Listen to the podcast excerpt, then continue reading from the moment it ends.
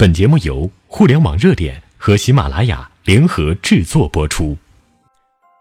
听众朋友，大家好，欢迎收听新一期的互联网热点，我是秋风。话说以前呢，有一个非常著名的木桶理论，一个木桶它能装多少水，取决于最短的一块板。在工业化时代，这个理论呢的确非常有效，但是在全球互联网的时代，这个理论。实际上早就已经破产了。今天的公司呢，实在没有必要精通一切。如果财务不够专业，可以聘用比自己更有优势的会计事务所；如果在人力资源上欠缺，可以聘用猎头或者人力资源咨询机构。市场公关如果是短板，有大量的优秀广告和宣传公司为你度身定做。同样的呢，还有法律服务、战略咨询、员工心理服务。当代的公司啊，只需要有一块足够长的长板，以及呢有一个完整的桶的意识的管理者，就可以通过合作的方式来补齐自己的短板。所以啊，今天的企业发展从短板原理变成了长板原理。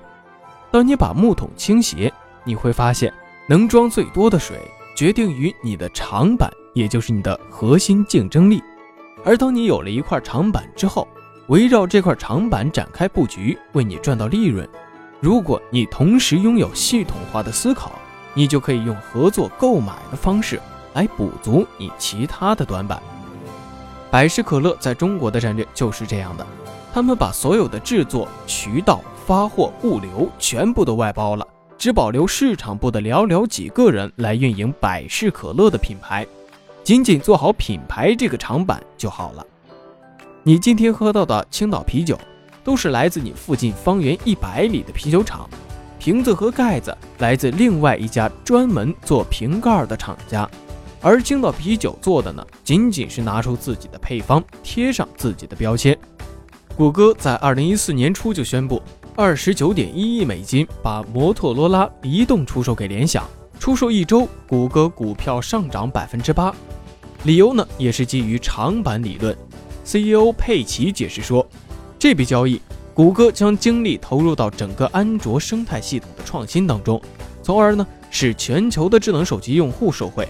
翻译到这儿的话就是呢，谷歌做的就是系统，我们买个手机公司回来来补短板，也就是硬件。现在发现不如专注于我们擅长的长板，也就是手机系统，这样更好。伟大的公司呢，也没有必要每块板都强。而是把一块板做到极致。淘宝做好了交易平台，小米做好了粉丝互动，新东方做好了精神建设，腾讯则抓住了几乎八成的中国网民。专业的细分让我们无法补齐所有的短板，互联网让企业内外信息流通的速度都让合作的成本变得越来越低。这个时候，当一个工作做不好，你找到合作者的机会和成本都越来越小。与其非得要花精力治愈自己某些顽疾，不如花同样的时间和精力把自己的优势发挥出来。现在很多经理人的工作方式就是自己加助理加外脑加导师的工作方式。所以呢，在职业生涯的发展当中，最好的能力策略是一专多能零缺陷。一专指的是让自己有一项专长非常非常的强，直至才干。多能呢？指的就是可能多的储备几项能力，可以搭配着使用。